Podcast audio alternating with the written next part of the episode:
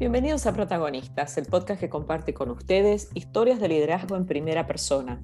Soy Claudia Joya y hoy nos acompaña Marcos Victorica. Marcos es un argentino exitoso en su país y también en los Estados Unidos. Hoy nos va a contar por qué decidió emigrar, cómo lo hizo y cómo convirtió una idea en un negocio inédito y exitoso que permite generar ingresos a docenas de inversores argentinos y americanos. Su empresa se llama Best American Storage. Hola Marcos, bienvenidos a Protagonistas.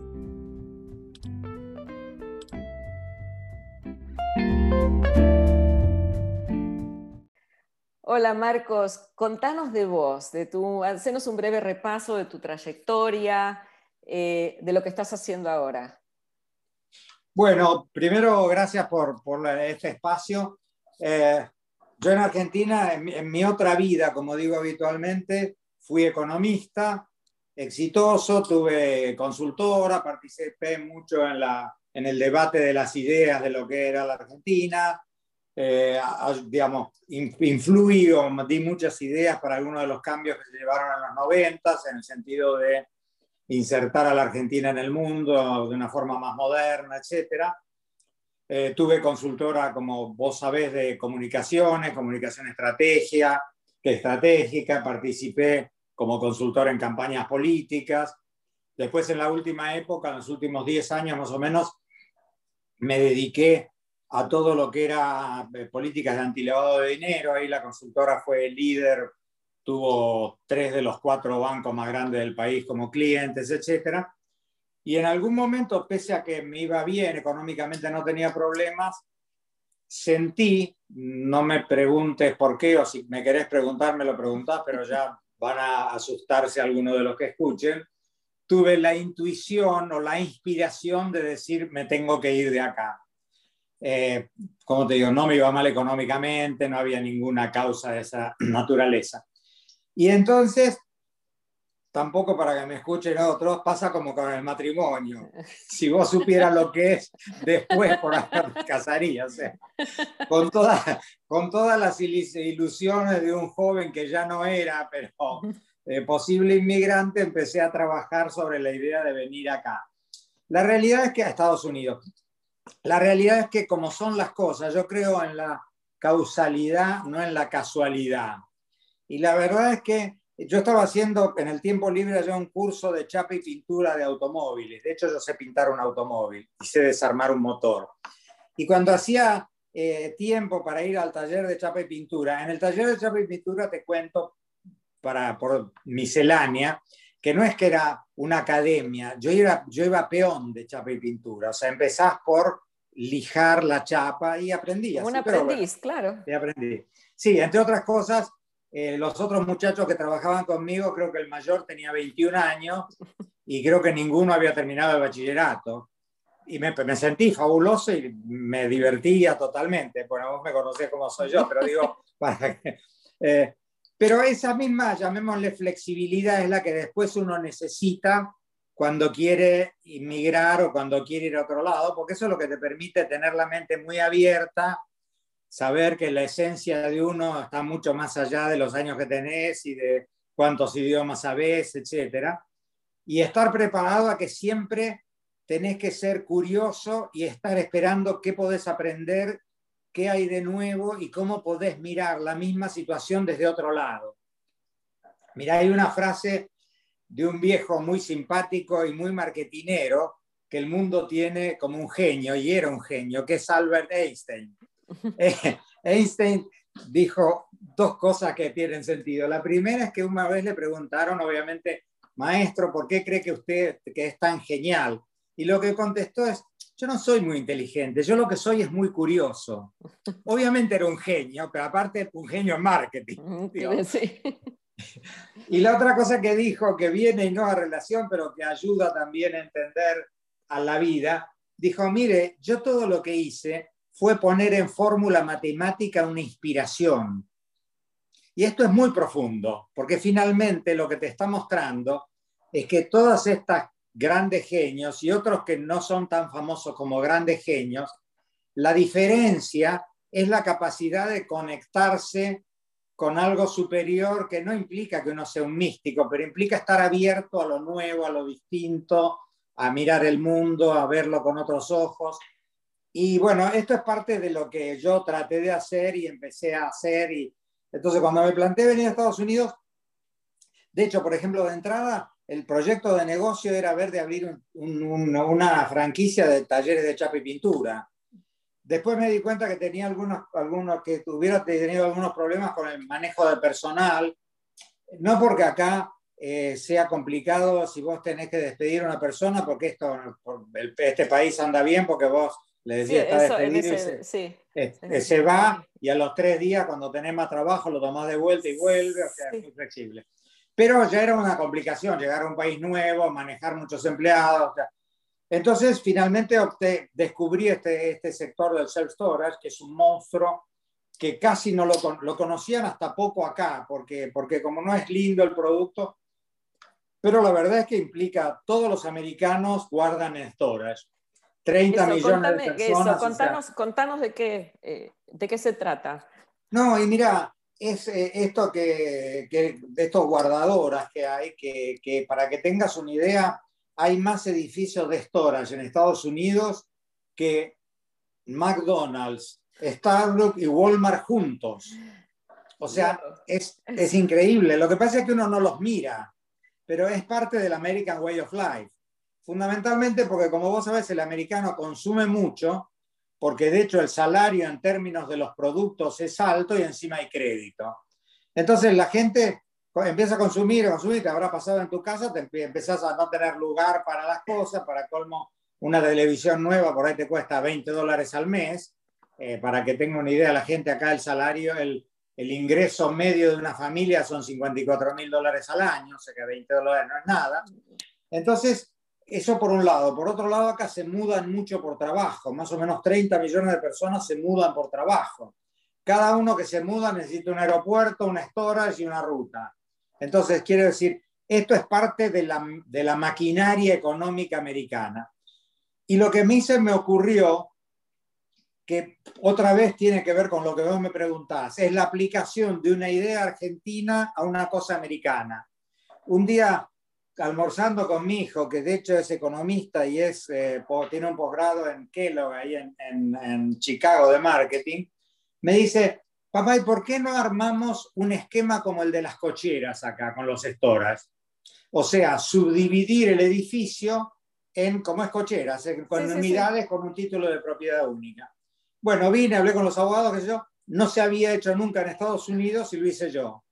Y de hecho eso genera un producto que es muy interesante porque le da la, la abre la puerta a, ojalá que sean millones, pero muchísima gente que hoy tiene la posibilidad de invertir en Estados Unidos en real estate con un título de propiedad, con una renta fija y sin, ningún, sin ningún riesgo, por a partir de 20 o de 50 mil dólares. Claro, eso también, ¿no? La escalabilidad, ¿no? El poder. Exactamente. Eh, o sea, es un producto que no existía y, que, y que en parte abre la puerta a mucha gente a poder tener sus ahorros cuidados en un país como Estados Unidos, inclusive a muchos americanos. Pero todo esto, como digo, surgió de una idea argentina y de la mente abierta. Dicho esto, creo que uno lo que tiene que ver, pensar cuando va a emigrar a este país, entre otras cosas, es, primera lección es que no todo está inventado, siempre hay algo que inventar. Mira, otro ejemplo que yo pongo, que me parece formidable y que lo voy a compartir con ustedes, la rueda, yo no sé hace, si hace 5.000, 10.000 o 50.000 años, pero hace mucho que se inventó, ¿está claro? Eh, la valija debe hacer 100 años que se inventó. Si vos tomás eh, la, la, filmación de los primeros, cuando llegaron a la Luna, Apolo no sé cuánto, te fijas que los astronautas iban arrastrando la valija, o sea, la valija no tenía ruedas. ruedas. O sea, hace 30 años alguien dijo, mira, la rueda que tiene 10.000 años con la valija que tiene 100, si la juntamos, la valija con ruedas. Quiero decir... Y hoy es inconcebible una valija sin ruedas. exactamente. O sea, está todo por inventar. Es cuestión de cómo lo mirás y es cuestión, como decía Einstein, de mantener la curiosidad. Y esto tampoco tiene fecha de, vencimiento. O sea, mientras uno esté vivo y curioso, Está claro que nos vamos a morir todos, no sabemos el día. Pero hasta ese día, mientras estés curioso y tengas entusiasmo, siempre hay cosas que surgen. Y ha sido mi experiencia, muchos de mis amigos, que seguramente, seguro vos conocés muchos de mis amigos, que por edad y situación económica te dicen, no, yo ya estoy hecho, yo ya no estoy para esto. Esto la verdad es que en mi cabeza no existe. Está bien, mi fantasía de ser el 5 de la selección de fútbol ya no creo que lo pueda lograr.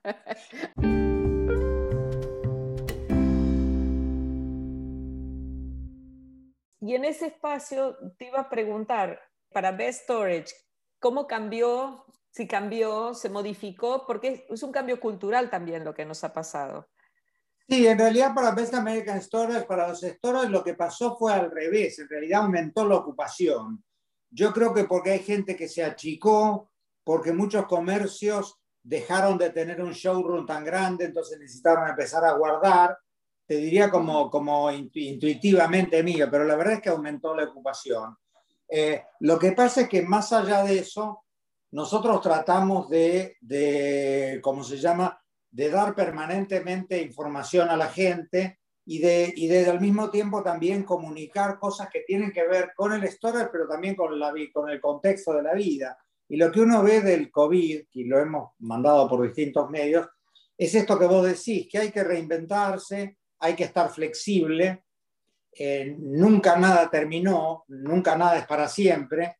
Yo creo que el ser humano tiene, tiene un peligro que es que se ha malcriado mucho. La verdad es que nunca en la historia de la humanidad el ser humano vivió tan bien, tan tranquilo, con menos violencia, con más igualdad y con más riqueza que ahora.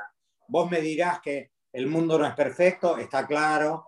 Como yo digo respecto de este país, los Estados Unidos, yo considero que es el mejor país del mundo en promedio. En promedio quiere decir que hay cosas muy buenas y otras muy malas. Esto no es el cielo, el cielo está arriba y es después de la vida, no existe, digamos. Entonces, yo creo en ese contexto que uno tiene que estar viendo las oportunidades, entendiendo que las cosas cambian, que la vida es dinámica, por suerte, porque si, si fuera igual con la gente que me dice, finalmente la gente que es muy soberbia, que me dice, en el fondo, o no te lo dice, pero yo ya sé todo, yo digo, qué pena, no tenés más nada que aprender en la vida, te empezaste a morir. ¿Es cierto? Totalmente. Entonces, eh, lo que tenés que estar es abierto, y te cuento otras experiencias interesantes, en parte con el COVID, porque uno estaba más encerrado que yo, y en parte porque vivir en un país estable hace que aunque vos trabajes más, en el tiempo libre que te queda, tu mente está limpia para lo que quieras. No estás pensando que si van a devaluar, que quién es el ministro de Economía, que qué pasa si cambia el presidente, que qué dijo Longobardi esta mañana. Nada de eso te ocupa. Entonces, en ese tiempo libre, yo por un lado tengo un tallercito que me hice en casa, me hice una biblioteca, que un día te puedo mandar una foto, me la hice yo a mano, ¿viste? O sea, a mano, compré las chapas, los tablones, los caños, me la hice. Y encima después, cosa que yo no sabía para mí mismo, porque yo, yo he escrito mucho ensayos, o sea, artículos en los diarios, pero nunca había escrito ficción. Me puse a escribir ficción esotérica, cuentos, obviamente con toda la inmensidad de diferencia que hay, pero como si te dijera estilo Borges, o sea, esotéricos cuentos. Y llevo escritos veintipico de cuentos que probablemente escribo un libro.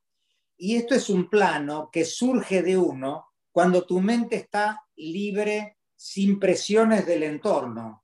Y esto creo que es importante. Sí, sí, que no está intoxicada por, por lo que está sucediendo, o sea, alrededor. Por el contrario, lo que sucede alrededor te nutre para que puedas hacer eso o armar el taller que, que, que hiciste o pensar en próximos capítulos para Best American Storage.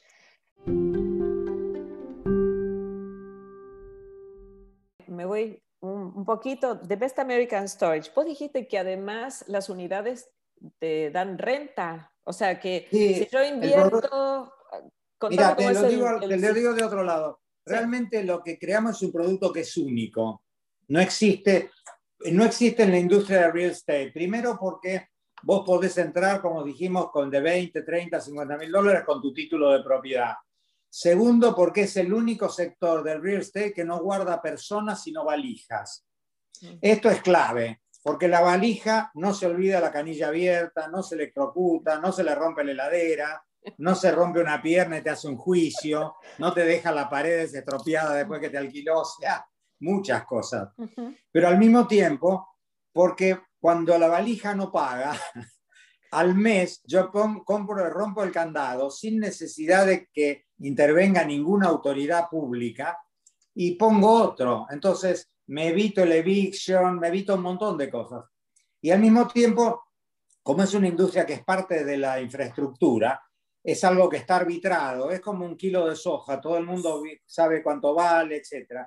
Y además, como finalmente vos compras por renta, la gente no necesita ni location, ni saber dónde queda, ni saber si los vecinos son lindos, ni de qué color está pintado el salón, porque lo que compras es una cosa que da renta, lo cual es, formidable. Esto también hace que sea muy fácil cuando vos querés vender la salida, porque no necesitas nada. Entonces, eso junto con el escaso valor eh, realmente permite una, una, una, inclusión financiera a un montón de gente que no tenía la posibilidad, más en este momento, que vos sabés lo que son los precios del real estate acá, que todo se ha ido a las nubes. Vos con 50, 100, 150 mil dólares no compras nada, y si lo compras es basura. Y adicionalmente a eso nosotros probemos un contrato que se llama de leaseback, con lo cual para vos el inquilino soy yo, o sea que vos tenés un contrato a dos años renovable por una tasa que hoy es de cinco y medio neto, que incluye los seguros, incluye el property tax, incluye la mantenimiento. O sea, no tenés que hacer nada, solamente cobras cada tres meses. Entonces te, te olvidas de que, como te digo, que te llamen a decir nada. Y esto es lo que es único. Y por esto se está vendiendo también. En realidad hasta ahora vendía en Argentina, en Bolivia. Y ahora estamos empezando a abrir otros mercados porque finalmente parte de lo que descubrimos es que este es un producto americano exportable al mundo.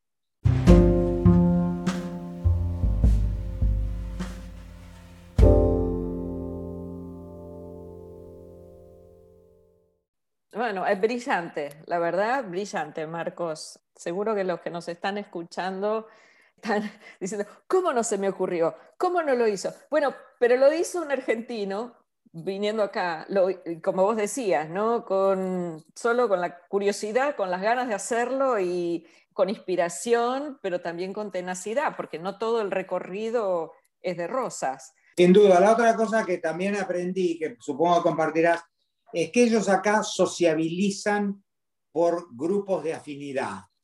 No quiero hacer, no quiero hacer propaganda de American Express, pero es como pertenecer tiene su beneficio, ¿viste? Porque entonces vos decís, y no te invitan a comer a la casa, que es cierto, pero por ejemplo se unen, no sé, la gente que quiere proteger los senderos en los bosques, y son 100.000 y se juntan y se juntan alrededor de las iglesias, para, se juntan por tal fin de caridad. De hecho, me sorprendió, sí, que, esto lo podría compartir, que primero el americano es muy religioso, viste que vas a un pueblo chiquitito y hay como ocho iglesias, que no necesariamente son las iglesias de las religiones que uno conoce, pero son ocho iglesias. Sí, sí, sí. Y la otra cosa es que son muy solidarios, participan mucho en cosas solidarias.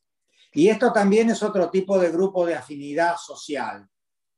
Sí, sí, sí, y que brinda, que también ellos son conscientes que brindan un espacio también para abrir la puerta a negocios. O sea, esa sociabilización no es que está limitada solamente a eso, porque cuando salen de la iglesia o cuando salen de, la conferencia, ahí hay un espacio de, interacción que ya se traduce en, negocios.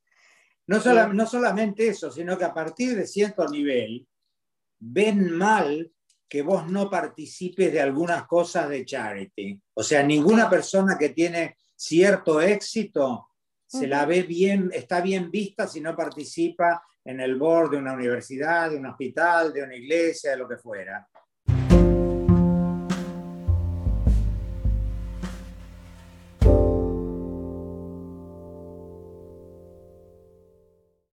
Creaste aquí un negocio que no existía. O sea, sos líder en tu, eh, en tu espacio.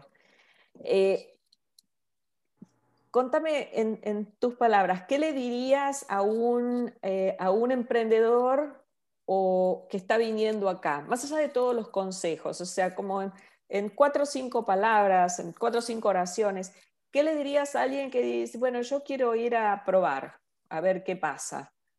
¿Por dónde tiene que empezar? Primero, digamos, tiene que empezar por entender que va a tener que poner mucho esfuerzo, por un lado, porque las cosas llevan tiempo, esfuerzo, muchísimo entusiasmo, que no puede caerse. Cuando yo empecé de cada 20 entrevistas o, o llamados, en 19 me cerraban la puerta. Cuando terminé el colegio e hice el ingreso a la facultad, ese año que el, el ingreso a la facultad era mediodía, trabajaba vendiendo libros por la calle, timbreando, que es un, es un laburo duro, Duro, que aprendes muy duro. mucho, pero sobre todo aprendes que tenés que bancarte, que te dicen que no y seguir adelante. Sí, sí, sí. Esto creo que es clave, y es clave tener entusiasmo y creer en uno mismo, estar seguro que te va a ir bien y que la- una vez que vos estás seguro que te va a ir bien y pones el esfuerzo, las puertas se abren solas. Por ahí vos no sabés cuál es la puerta que se va a abrir. Por ahí pensás que la puerta era para vender autos y no, es para vender chicle, no importa, o para dar cursos. Ya se va a abrir. Si vos tenés esa convicción, yo te diría que no te va mal seguro.